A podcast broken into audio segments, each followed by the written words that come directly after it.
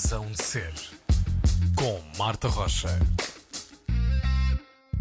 Bom dia, hoje na Razão de Ser estou com Kátia Mazari Oliveira, que normalmente conhecemos como a Garota Não, cantora, compositora, que este ano lançou o álbum 2 de Abril. Kátia, muito bom dia, bem-vinda à Razão de Ser.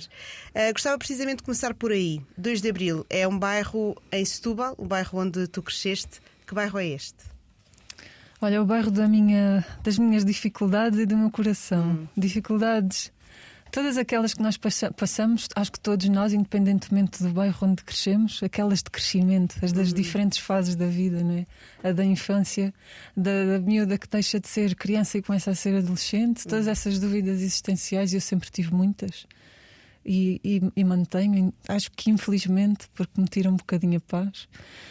Um, e sei lá, foi o bairro onde vivi até aos 26 anos, sempre com os meus pais e com o meu irmão, e onde percebi que este mundo está, está longe de ser, de ser aquilo que a Constituição da República proclama e defende. E este bairro chama-se exatamente 2 de Abril, porque é a data que consagra a Constituição Portuguesa.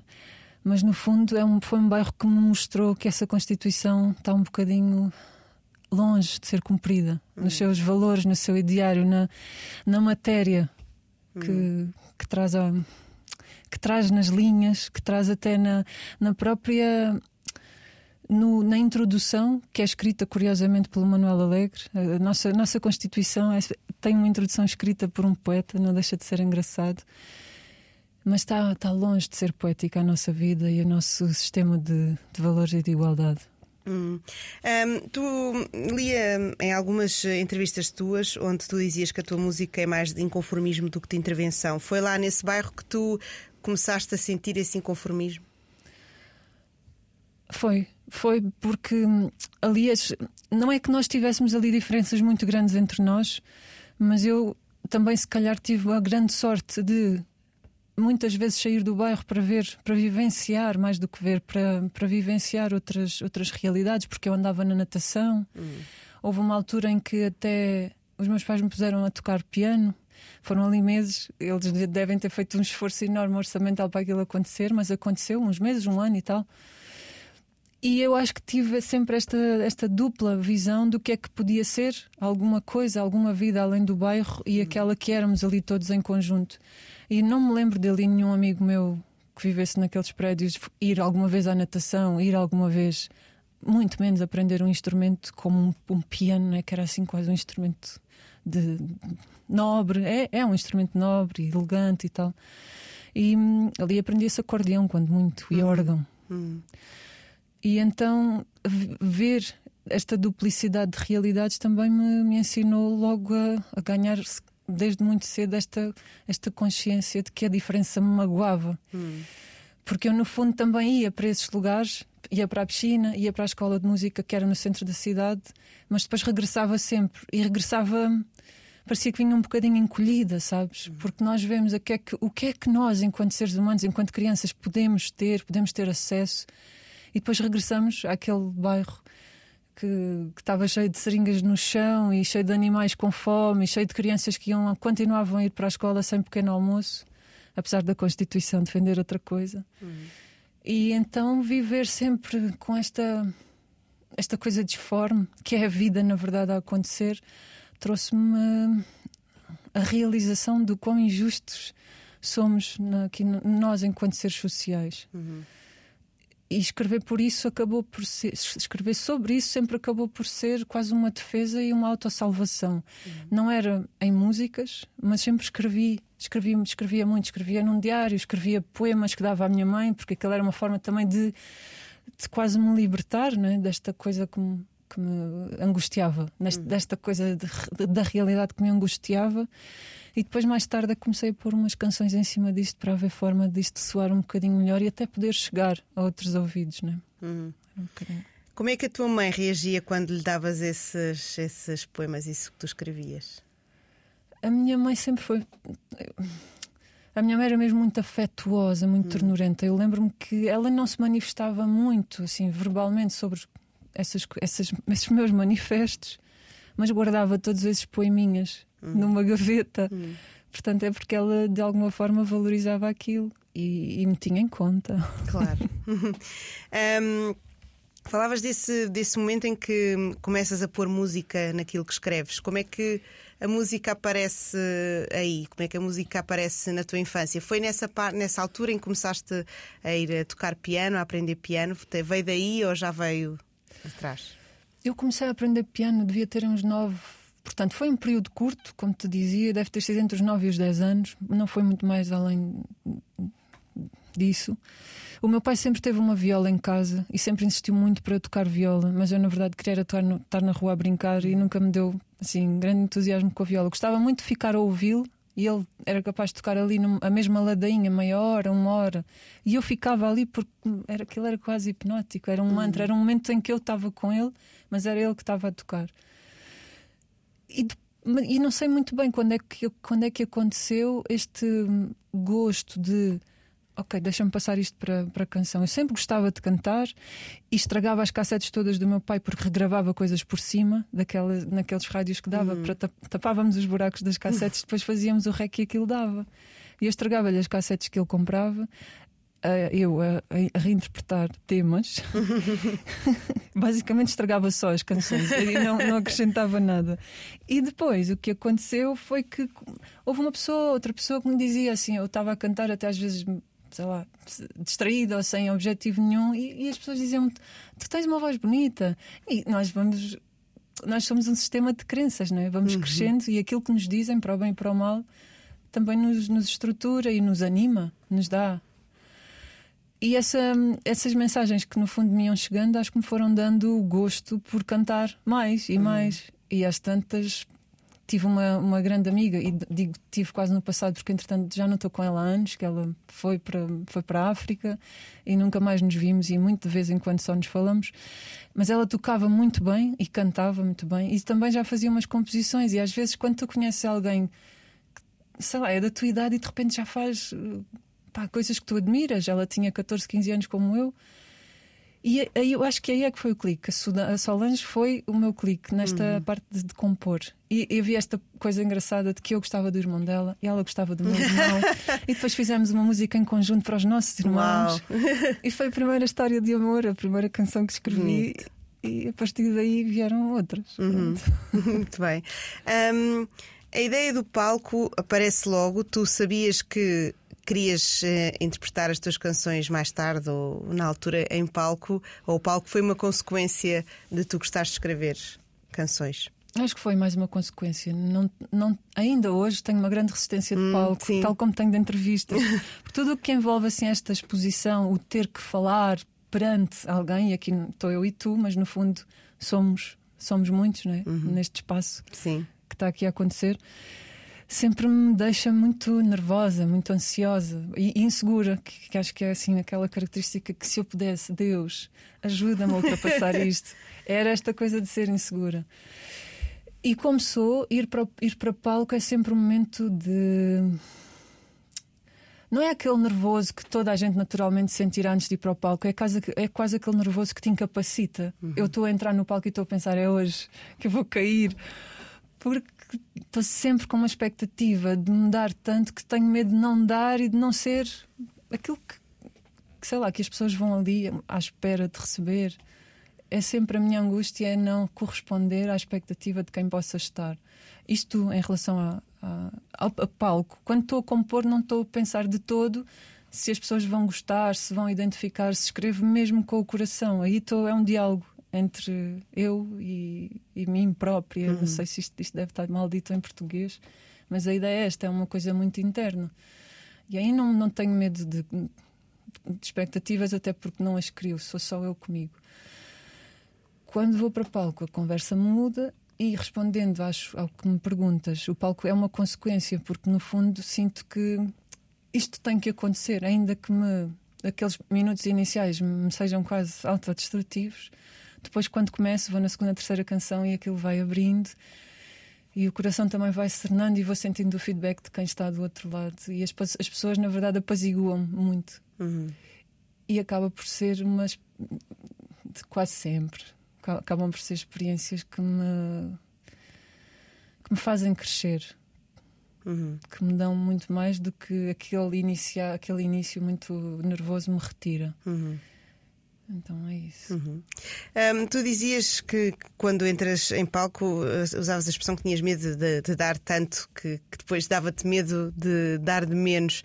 Quando escreves as canções, não tens medo de dar tudo o que tens para elas? Não, não tenho. É, é, confesso que às vezes há um, uma pequenina parte de mim que pensa que se está a expor em demasia, hum. porque as músicas são muito autobiográficas e quando não são sobre mim, são pessoas próximas, de vidas que observo. E às vezes até tenho receio que as pessoas se identifiquem ali, exatamente, percebam de quem é que eu estou a falar e se sintam um bocadinho molestadas não é, com esta exposição, mas depois ao mesmo tempo tento até que seja uma coisa mais, mais do universo do que de, de um sujeito singular. E eu tento fazer o mesmo comigo, ainda que a mensagem seja muito pessoal. É... Hum, é isso, vou-me expondo, mas acho que me vou, vou expondo na medida daquilo que para mim é o fundamental neste, neste exercício de escrever uma canção, de fazer uma partilha. Uhum. Se for para escrever uma música, eu digo isto sem, não, é sem, não é com desprezo nem com nenhum tipo de sei lá, desvalorização, mas se for para escrever uma música que já foi escrita milhentas vezes como escrever so, sobre amor e, e, e, usar as mesmas palavras e usar o mesmo tipo de ideia, usar a mesma imagem, o mesmo caminho na abordagem, não me interessa. Gosto de experimentar outras, outras abordagens. E enquanto for assim, enquanto me for descobrindo também através desta escrita, a exposição está ok, está equilibrada. Uhum. Porque no fundo também me estou a descobrir com isso. Uhum. Eu ia perguntar precisamente por aí, porque às vezes uh, não dá para fugir naquilo que sentimos uh, às palavras que já foram usadas e aos sentimentos que já toda a gente escreveu. Tu foges deles ou quando descobres alguma coisa diferente é que sentes que precisas de fazer uma canção? Ah, não, não fujo. Não fujo. Uh, Sentir-nos apaixonados é que acho que é um bocadinho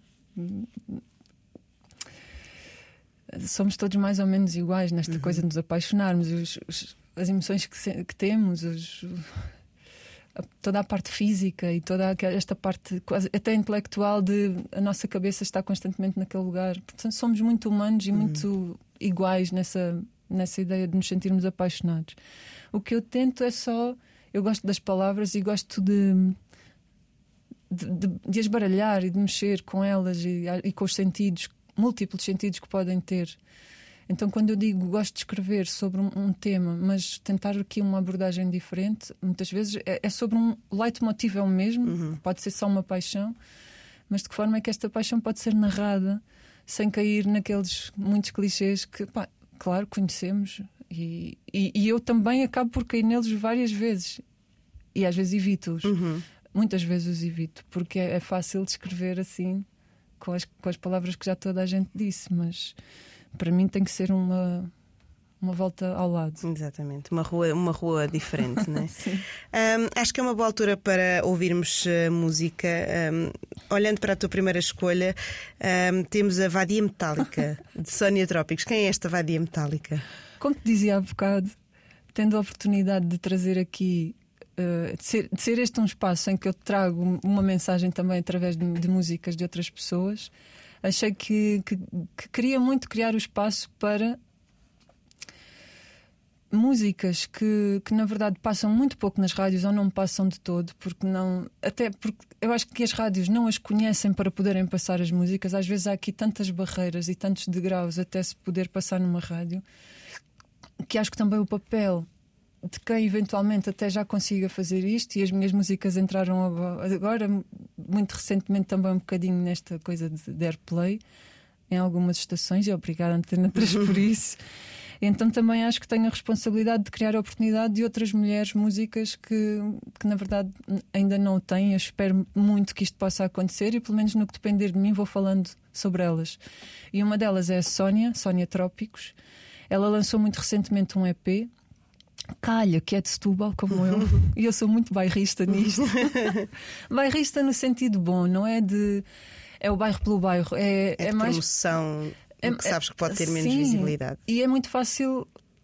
É muito fácil, às vezes faço este exercício interno de. É muito fácil a comunicação social pegar em, em Setúbal para falar mal das estradas, dos hospitais, há grandes temas nacionais que são problemas a nível nacional, estás a ver? E muitas vezes o que acontece é que a reportagem vai ser feita em Setúbal. Uhum. E há esta quase esta perseguição estranha com aquela cidade, porque claramente é uma cidade que foge aqui à, à, lógica PS e PSD, é uma cidade comunista há muitos anos, e eu acho que em termos de comunicação social. isto é, é muito castigador. Uhum. E então eu também faço questão de trazer Setúbal para as rádios para falar de valores que temos para além, muito para além do choco frito. E acho que um dos valores que temos é muita malta a criar cultura, a criar, a criar arte, a criar movimentos também muito alternativos. E a Sónia, para mim, é uma, de, uma dessas embaixadoras. É um, é um som sujo, é, é um som muito urbano, muito, eu acho que muito contemporâneo. E ao mesmo tempo, conhecendo a Sónia como conheço, é, é quase uma, uma, uma, ambiguidade entre o tipo de som que ela produz. Ela aprendeu a produzir há muito tempo. Teve aqui num projeto em Lisboa em que raparigas potenciavam outras raparigas a serem DJs, a fazerem produção disto ou daquilo. A Sónia fez esta formação com estas raparigas e depois sinto que ela também quer levar para Setúbal aquilo que aprendeu a fazer uhum. e este caminho de retorno de vai beber fora e tenta também estimular o que, o que se possa na, na, casa que tem. A Sónia faz este caminho e a ambivalência dela é esta: tem um som muito sujo, quase aquele naughty girl, mas depois é mesmo é, uma, é um doce e é uma uhum. pessoa que constrói e que está sempre apostada em fazer parte de um coletivo e de potenciar esse coletivo. E estas pessoas, para mim, são ricas e merecem muito ter voz onde quer que seja. E, portanto, eu fiz questão de a trazer aqui. E ouvimos a voz agora de Sónia Trópicos com a Vadia Metálica. É a escolha da Cátia Oliveira, a garota não, que é hoje a minha convidada na Razão de Ser.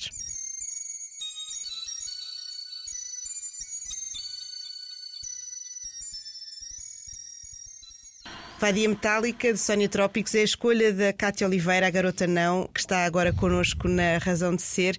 Cátia, falavas sobre Setúbal e falavas sobre. porque a Sónia um, é de Setúbal e gostas também de promover uh, o talento que vem de lá.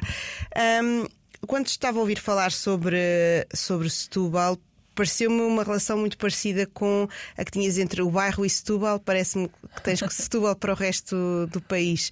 Tens essa coisa de Setúbal ser também um mundo que está um bocadinho afastado do que vês fora de, de lá?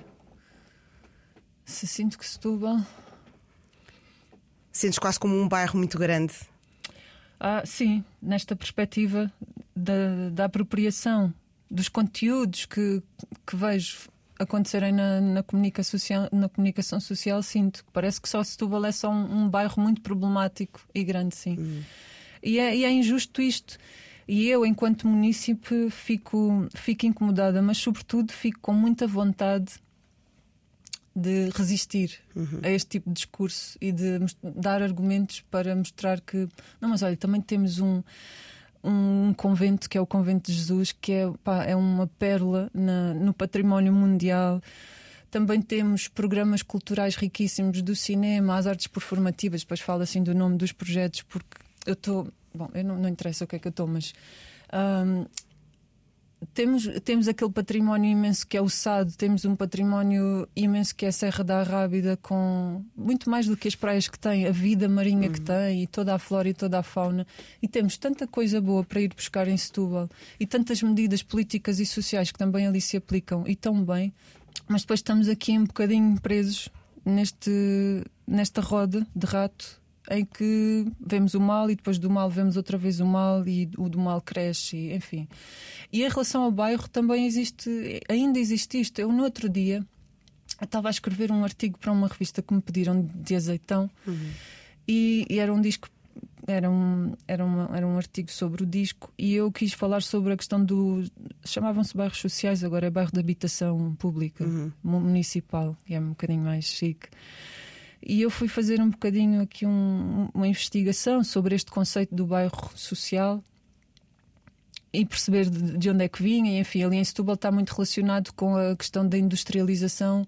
Houve muita, muita indústria, sobretudo relacionada com, com a conserva. Tivemos cento e tal fábricas em Setúbal sobre isto e depois havia muitas, muitas barracas e a determinada altura em Setúbal, como aliás um bocadinho por todo o país, o governo, em, na década de 40, 50, viu-se obrigado aqui a fazer construções de, de bairros ali em Setúbal, aquela, a minha em particular é da década de 80, mas muito sobre este conceito, muito fechados nos arrabaldes das cidades, nunca no centro, ainda que no centro também houvesse espaço e já havia muita coisa em ruínas e muitas áreas que podiam ser reabilitadas uhum. para se meter ali, para se injetar ali população. Não havia este interesse, como é óbvio.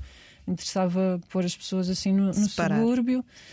E ali no bairro eu sempre senti que Agora eu acho que há políticas municipais que, que aproximam o bairro da, da, cidade, muito, muito honestamente, mas continuo a sentir que a vida ali é um bocadinho. É, tem um ritmo diferente e tem um estímulo, um estímulo absolutamente diferente, sabes? Uhum. E que as escolas continuam a necessitar de, de equipamentos, continuam a ser equipamentos com fragilidades. Isso também é um problema do parque escolar a nível nacional, né? mas eu acho que as condições que, que existem ali têm muito por, eh, por consolidar. E que depois também isto, isto reflete-se na, na, forma como as pessoas se envolvem ou não na, na vida cultural, artística, desportiva da cidade. Parece que fica assim um microclima em que não se participa tanto, em que não se é tão cidadão. E uhum. isso traz-me alguma pena. Uhum. Mas é, são, são considerações que, na verdade, exigem uma série de medidas, não é? Muito sérias. Uhum. Não sei para onde é que caminhamos, se é nesse sentido. Uh... Ou se não, não é?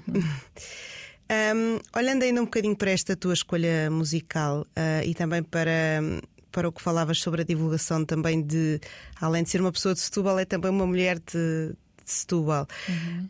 Um, ultimamente tem-se falado muito sobre esta ideia de, das mulheres uh, na música e sobre a visibilidade, e na arte também, e sobre as suas, a sua visibilidade nos, uh, nos cartazes.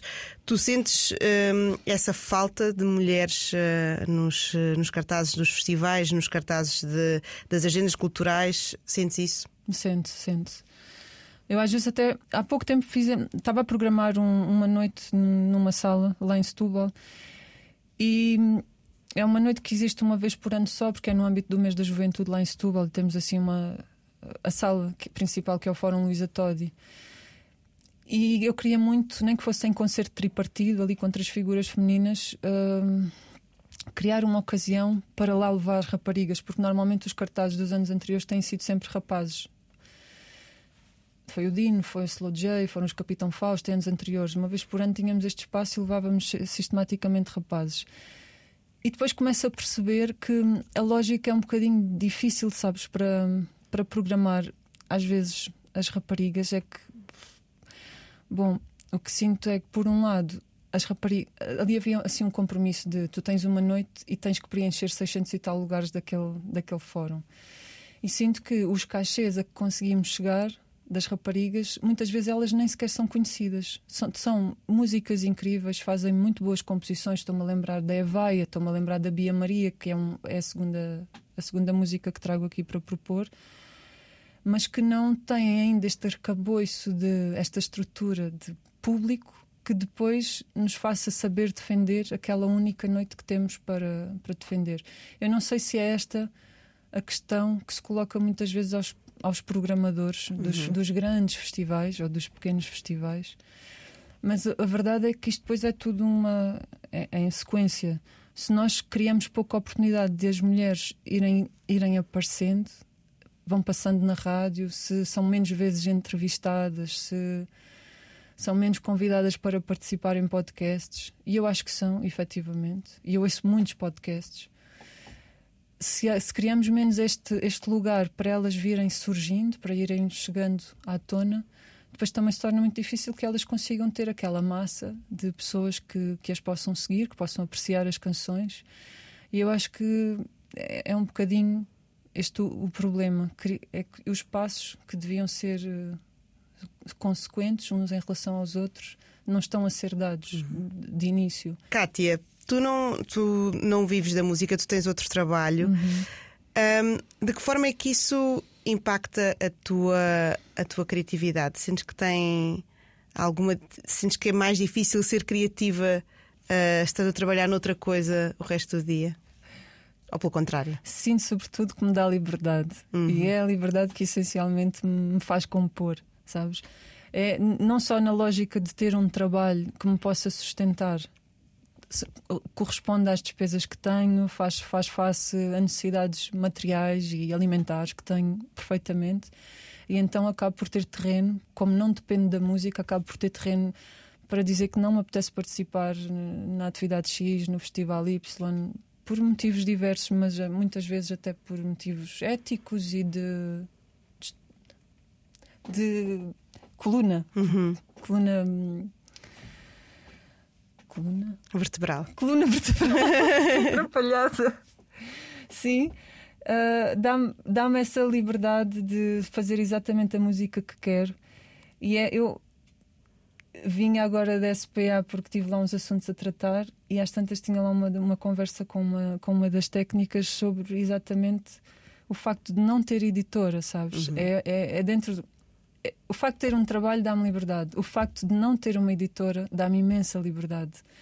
E então, na verdade, eu vivo aqui uma, uma condição que, para mim, por agora, vai, vai sendo um equilíbrio muito estável entre o espaço que me dá para criar exatamente aquilo que me apetece e a, e a sobriedade também que me traz o facto de ter um trabalho, não preciso estar aí hum. super preocupado e a, e a inventar concertos e fontes de rendimento através da música. É muito descansativo nesse sentido. Por outro lado, esta, esta é a parte bonita e romântica de ok, eu trabalho, tenho um assistente e então posso me dedicar uh, abertamente às canções. Por outro lado, Claro que o facto de ter um trabalho a tempo inteiro e muitas vezes que envolvem muitas horas extra, não pagas, uhum. são, é, me rouba sobretudo energia. Me rouba aquele tempo de qualidade que, opa, que é essencial também ao processo de composição. Eu, eu, eu tenho por tendência a compor mais quando ando mais angustiada e mais assim, com uma vontade mais férrea de falar sobre algum assunto que me incomoda do que escrever quando estou muito descansada. É mais o, a angústia e a agitação trazem mais ferramentas ou mais necessidade, acho, uhum. para escrever ou para falar, ou para, enfim, do que a paz. Mas entre uma e outra acabo por, por preferir o estar cansada e o, o estar agitada e o viver o que vivo também no trabalho que tenho, que é como estou ali de forma tão intensa, tão apaixonada isso também nos traz muitos dissabores, né? Uhum. E isso acaba também por me trazer, além dos dissabores, muitas armas para escrever. Uhum. Falavas uh, sobre esse equilíbrio que consegues ainda ter. Veste um, uh, que esse equilíbrio se desequilibre no futuro? Planeias isso? Ou... Talvez com um cansaço acumulado, que é o que eu às vezes sinto. Uhum. Porque gasto a maior parte dos meus dias de férias, aqueles que nós normalmente temos, né, os 22 ou 25, depende, dias de férias por ano, acabo por gastá-los em concertos.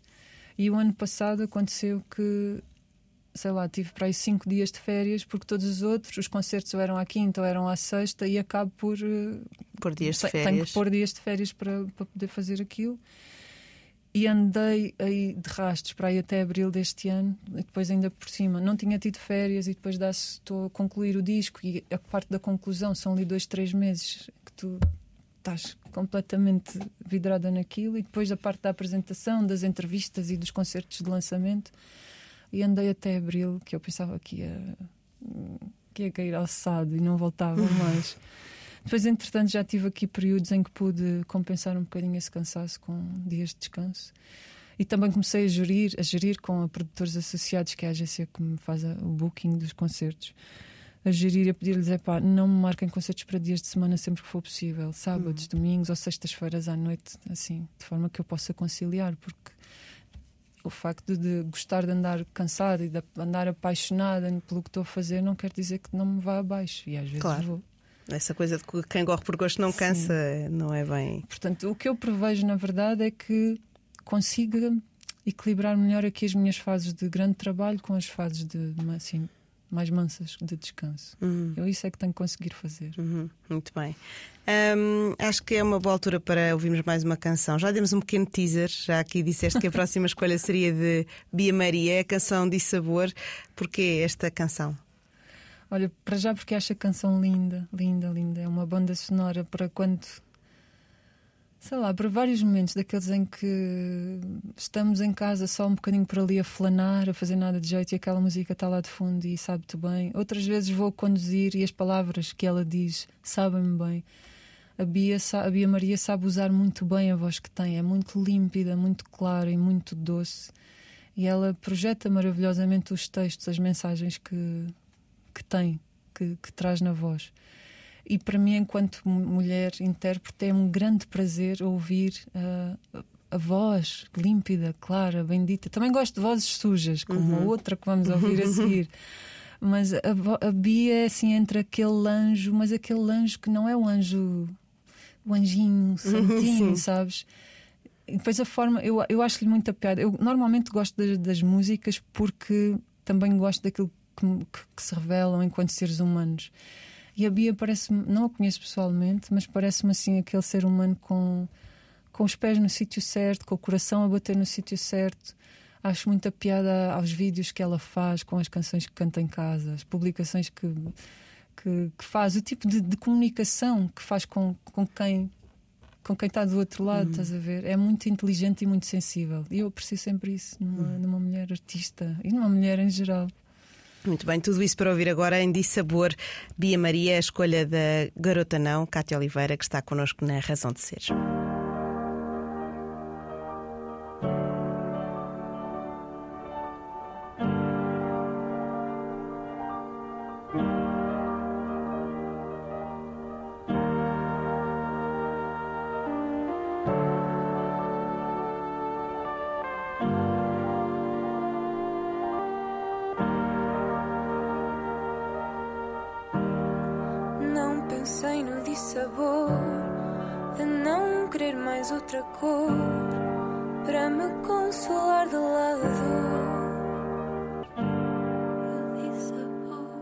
Dissabor de Bia Maria, acabámos de ouvir agora na Razão de Ser. Foi a escolha, é uma das escolhas da Cátia Oliveira, a garota não, que é a nossa convidada. Cátia, um, quando estavas a descrever esta canção e explicar porque é que gostavas dela, falavas sobre essa também sobre essa forma como a Bia Maria interpreta o tema. Sendo uma pessoa que começou a escrever sem música, conseguiste encontrar a tua voz nas canções uh, cedo?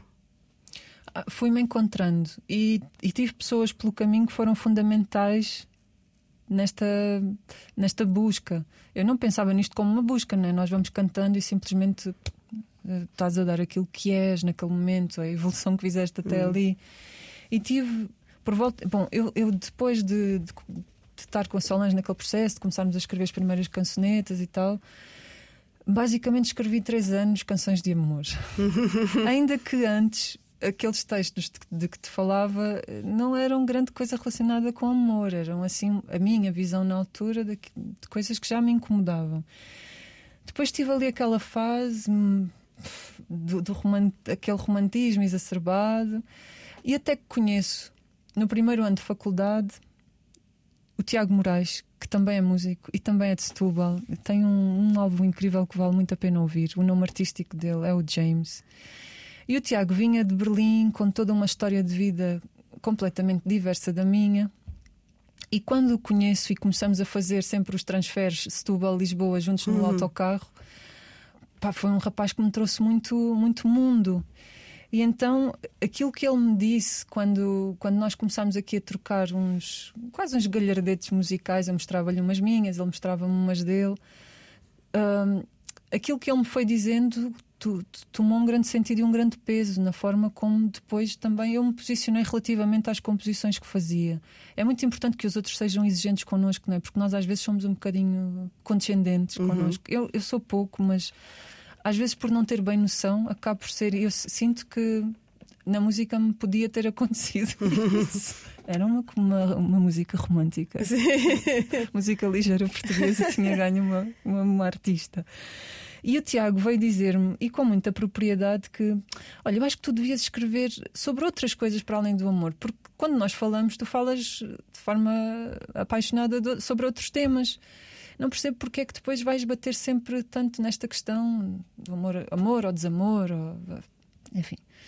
Pá, e aquilo entrou-me assim como uma bala, quase que me deixou ofendida, uhum. porque ele ainda por cima tem a cultura alemã de dizer tudo assim na cara e de forma meio desagradável uhum. até. E eu pensei, pá, o que é que ele está aqui a querer dizer? É que as minhas músicas não são Não boas. prestam, como se atreve. E então, não só ele tinha razão, sim, aquelas músicas não eram boas, como me fez começar a olhar para a minha escrita de forma muito mais crítica. Mesmo quando escrevia sobre amor. Estás a ver? Há bocado falávamos de não ir buscar os lugares comuns, de ter aqui um. Um sentido muito mais aberto, muito mais lato da língua, que é tão linda que nós temos e que podemos usar de tantas formas.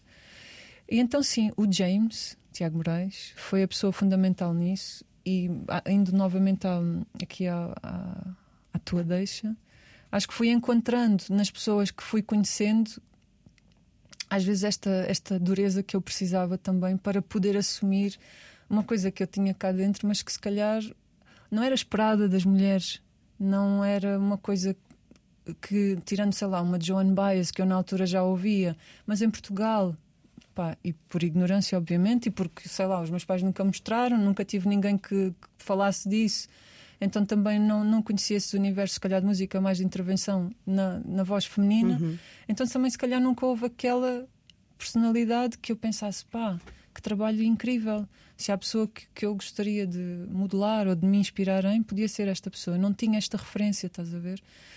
Então estes inputs foram sendo muito importantes. Outro input muito importante é de um rapper de Setúbal, que é o Choto, que anos mais tarde já eu estava com uma escrita bem diferente e com uma construção toda ela mais armada. E, e ele também me puxa novamente aqui para. Podia ser mais ainda, estás a ver? Ainda podia falar mais, mais a sério, de forma mais profunda, sem tantos pruridos de tocar em, em assuntos meio fraturantes e tal. Então, sim, a gente vai ganhando a nossa voz com, com as vozes dos outros também, não é? com a forma como os outros, de forma honesta, te ouvem e pensam: pá, tu se calhar tu podes ser isto, mas se calhar também podes ser isto e outra coisa melhor. Não estou com isto a dizer que estamos aqui ao sabor do vento e que tudo o que nos dizem entra. Depois há muitas, muitas outras vozes que eu recebi pelo caminho, pá, a coisa não me toca, não me faz sentido, então também não é um, um, um argumento que eu traga para, para a minha escrita, para a minha forma de estar na música. Mas houve pessoas muito importantes e estas duas, no caso da escrita, foram, foram duas delas. Pronto. Entre amigos, companheiros de escrita de canções, foram pessoas importantes. Uhum. Olhando para a tua história e voltando um bocadinho ao início, pode dizer-se que a forma como tu estás na música é o oposto daquilo que nós falávamos de- das- do bairro estar fechado em relação ao lado de fora e também de sentires que estavas numa bolha de Setúbal em relação ao resto. Estás aberta ahm, para dar e para receber na Sim. música. Estou muito e adorar. Adoro a ideia de fazer eh, parcerias, muitas parcerias, sabes? Sou esquisita nas parcerias que aceito. Não fico orgu- orgulhosa de dizer, ah, já me convidaram X e eu não aceito. Não tem nada com isso, não tem nada a ver com os nomes de quem convida. Às vezes é que a música que me fazem chegar, pá, eu sinto que não a vou defender bem, então acabo por não aceitar esta parceria porque não é a música certa para mim. Mas adoro essa ideia de dar e receber através da música, não só de eu, enquanto cantautora, dar a quem possa ouvir, mas depois também a pessoa que ouve. Outras vezes, há vezes, há, há muitas vezes isto, é engraçado. Pessoas que ouvem as canções e depois me dizem, pá, não escrevi há anos e de repente só me apetece escrever, olha, toma aqui um texto. A quantidade de pessoas que me mandam poemas, não sobre mim nem nada relacionado comigo, mas sobre as vidas delas, sobre sei lá, a observação delas do mundo. E é muito, é, é é mais do que giro, é muito, pá, para mim é um, um ato de grande coragem. Alguém que ouve uma música de outra pessoa qualquer, depois lhe dizer, pá, despertaste aqui alguma coisa que eu tinha, mas que até já me tinha esquecido que tinha, ou estava para aqui inibido de alguma forma. Agora toma lá este poemaço que eu fiz aqui. E acho muito agir essa partilha, esse dar e receber. Também estou muito disponível para isso. E acho mesmo bonito. E às vezes até pego em poemas que me mandam e começo às vezes ali, quando gosto muito do poema, do tipo de, de escrita, vou, começo ali com a viola, tal, tal, tal. Porque também é, é, é diferente pôr-me-nos na- nas palavras dos outros e tentar articular com, com, com a guitarra e com a voz palavras que naturalmente não são as minhas. Também me ajudam às vezes a melhorar até a dicção, sabes? Sou um bocadinho. Aqui a falar sou mais trapalhona, quando canto tenho outra consciência. Depois, na- era como te dizia, em termos de música, música adoro receber, adoro ouvir música, músicas diferentes, mesmo muito diferentes, muito diferentes. Aliás, esta playlist, mini playlist trago aqui é Uhum. disso exemplo, nada tem a ver com nada. E queria fazer aí parcerias com uma data de pessoas, mas ainda não aconteceu. Se quiseres dizer nomes para convidares, eh, tens aqui um palco, já sabes. Se precisares. Falavas, hum, dizias sobre essa ideia de, de cantar as letras que não são tuas. Tu, quando escreves, como já aqui também falámos, ah, dás muito e não tens esse medo e essa vergonha de dar tudo. Consegues dar tudo enquanto intérprete quando não estás a dar tudo enquanto ah, escritora? Não. Primeiramente dou enquanto escritora. Sempre. Acho que é a minha forma mais eh, honesta, mais genuína de dar é, é quando escrevo. Porque acho que, como tenho. Eu, quando escrevo, penso naquilo que estou a escrever. Às vezes há, há textos que saem assim, brrr, né? Tu chegas a casa com uma coisa que te está a incomodar, pega-se num papel, uma parte das vezes escrevo em papel, outras vezes no computador, tá, tá, tá, daí aquilo sai. Outras vezes é um texto bem mais pensado e volto no dia a seguir e aquela parte não me agrada e vou mudar e tal. Às vezes demoro vários dias a fazer um texto. Isto para te dizer que Se Ah, não o que é dás que é tudo, primeiro? sim, que não dás tudo enquanto não dás tanto enquanto intérprete. Não, ah, dou, dou sobretudo enquanto escritora, porque para mim o texto é, é aquilo em que eu sou mais exigente. Hum. Eu canto bem, mas é um bem QB, estás a ver? Eu não, não sou aquela cantora que vai buscar notas extraordinárias para cima e para baixo e que está ali, tipo Mariah Carey, faz, tem uma extensão vocal incrível. Eu não sou esse tipo de intérprete. Eu estou ali numa zona e não saio muito dali porque acho que não fica bonito sequer. Não estou a dar o meu melhor enquanto intérpre- intérprete. E então, sim, a minha forma mais honesta de estar é através da, da escrita. É, acho, que é, acho que é a primeira daí tudo que vem. Depois a intérprete é só aquela que faz veicular a escrita. Tu usaste uma expressão várias vezes ao longo desta entrevista que é coisas que me incomodam. Coisas que me incomodam, vou escrever sobre as coisas que me incomodam. É esse o teu ah, principal ah, motivo para a escrita? É sentir-te incomodada, picada com alguma coisa? É, é mesmo. É, eu ando aqui a alimentar um sonho. Há bocado referi-te isto muito pela, pela, assim, pela pontinha da erva, mas sinto que, que é uma coisa que eu tenho que, em algum ponto da minha vida, concretizar. Não, sei lá. Que é. Incomoda-me mesmo muito. Eu dei aulas numa escola primária durante vários anos Epá, eu não fazia ideia que isto ainda acontecia. O que acontecia na minha altura eu via, era de caras. E, e éramos muito, me- muitos menos aqueles que levávamos pequeno almoço para a escola do que aqueles que. Que já levávamos, já íamos comidos para a escola, quero dizer, já estávamos, já tínhamos tomado o pequeno almoço em casa. Éramos muito menos esses do que aqueles que iam de barriga completamente vazia e, sei lá, e cuja única refeição que tinham era aquele leite com chocolate meio lhaque que davam na escola. E era isso que eles comiam até a hora do almoço e depois almoçavam na escola e havia ali uma refeição. Eu lembro, isso, isso machucava-me e, na verdade, é, é um bocado aquele conceito. Fala, nós na escola aprendemos que é, é fundamental um bom pequeno almoço para a criança estar desperta, para a criança ter um, um bom desempenho na escola, uma, uma boa absorção da informação e tal. E depois o cumprimento disso é, é largamente lá atrás, não é? Mas que isto acontecia na minha, na minha altura, eu sabia e bem. Agora, passados tantos anos, eu dei aulas, não foi há muito tempo ainda, numa escola primária e na pré, para ainda ver que isto continua a acontecer de forma tão repetitiva em tantas famílias de, daquele território, nem sequer estou a falar de Setúbal, não interessa o território, acho que não, não tem a ver com território, é uma condição muito mais nacional do que, do que ali nichos de, de, de terreno. E então isso angustia-me muito, e sei lá, mais do que nas canções, ou se calhar através das canções, se eu um dia conseguir ir aqui fazendo um mielheiro, gostava muito de fazer uma fundação chamada Fundação Pequeno Almoço.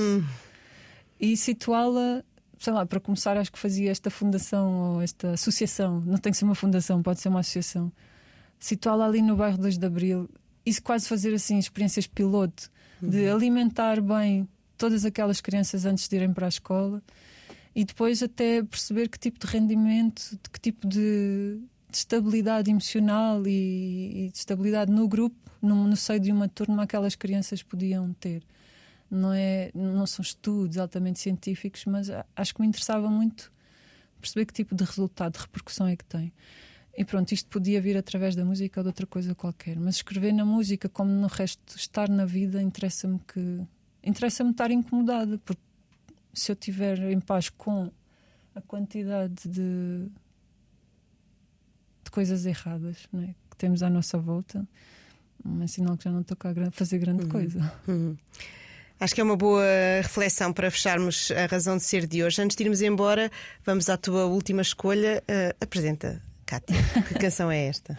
Esta canção chama-se Credo e é, é de uma intérprete barra ativista barra uma mulher incrível que era Elsa Soares, que nos deixou há pouco tempo, mas deixou-nos sempre com, com mais uma coisa para dar. Ela faz aquele último concerto e depois parece que morre no dia a seguir. No dia a seguir às seguir, gravações, uma sim, sim, impressionante. E pelo, pelo que significa de força, da força da palavra, a força da mensagem, acho que fazem falta mais Elsa Soares neste. Aqui em Portugal faz falta este tipo de escrita que incomode, que fale sobre a mulher que apanhou do marido, que fale sobre a religião que é castradora e é falsa e que diz mentira. E esta, independentemente da religião, não estou aqui a, a apontar assim, setas a cruzes. Esta, esta canção em particular, que se chama Credo, é, é sobre a prática da religião, os falsos dogmas que, que tem. E, e pronto, trago aqui, trago esta música porque para mim é tudo, tudo nela é inspiração. A voz suja da Elsa, o ritmo endiabrado que tem, a mensagem que, que cativa. Enfim, é isso. Hum. Fechamos com Incómodo, a razão de ser eh, de hoje. Foi uma conversa com a Cátia Oliveira, a garota não, que editou eh, recentemente o álbum 2 de Abril e que estará aí certamente por vários palcos desse país. Fechamos então com Elsa Soares e Credo. Cátia, muito obrigada pelo Obrigada. teu tempo. eu.